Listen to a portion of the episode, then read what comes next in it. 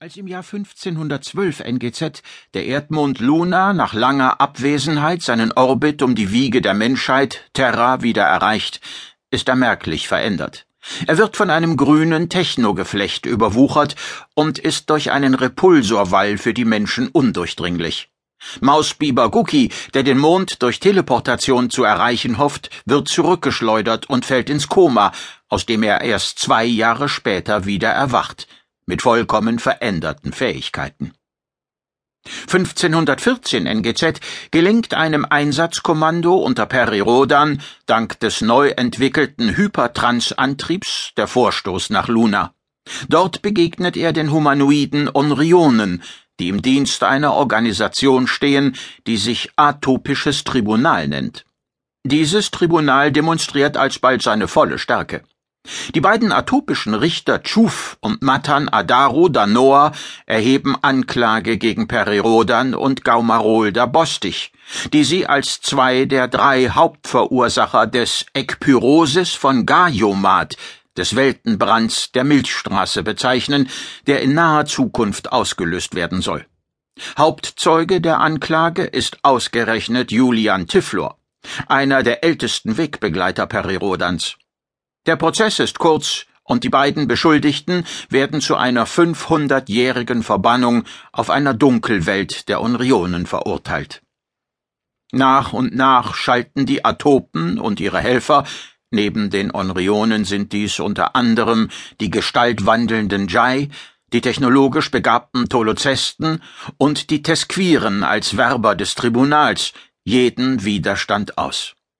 Die Jules Verne wird vernichtet, die Raumfahrt insgesamt eingeschränkt, die United Stars Organization zur Terrororganisation erklärt und das Imperium von Arkon faktisch dadurch zerstört, dass dessen Herz, das Arkon-System, seinen Ureinwohnern zurückgegeben wird, den Nats.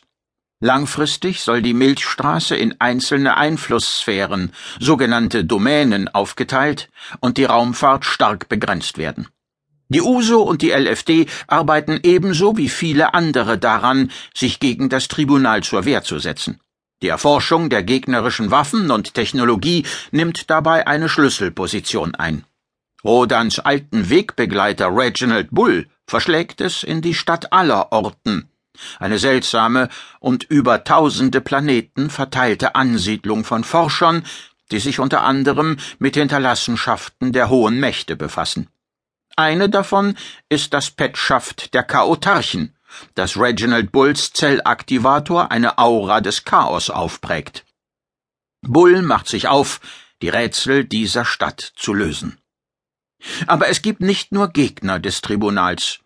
Insbesondere die Tefroder unter ihrem derzeitigen Herrscher Vetris Molaut, der sich als wahrer Erbe Perirodans sieht, unterstützen es ganz offen. Es gelingt Vetris Molaut, sich die Unsterblichkeit zu sichern und seine Macht schlagartig auszuweiten, bis er es sogar offen wagen kann, das Erbe der Meister der Insel zu beanspruchen.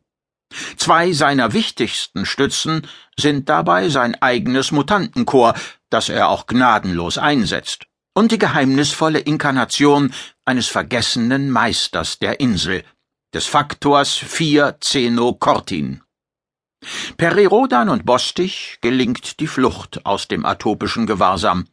Sie begeben sich in die Galaxis Laraton, die Heimat der Laren, die schon seit längerem unter der atopischen Ordo steht. Dort gehen sie eine Notgemeinschaft mit dem Widerstand unter dem Laren Avestri Pasik ein und erhalten mysteriöse Fingerzeige auf eine uralte Verbindung zwischen der Laren und der Menschheitsgalaxis, und erfahren mehr darüber, wie das atopische Tribunal sich die Zukunft der von ihm beherrschten Galaxien vorstellt. Vor allen Dingen aber erfährt Rodan, dass das Tribunal aus den jenseitigen Landen stammt und man nur an Bord eines Richterschiffes dorthin gelangen kann, sofern dies von einem Piloten gesteuert wird, der bereits hinter den Materiequellen war. Für Rodan ist nun klar, er muss ein Richterschiff erbeuten.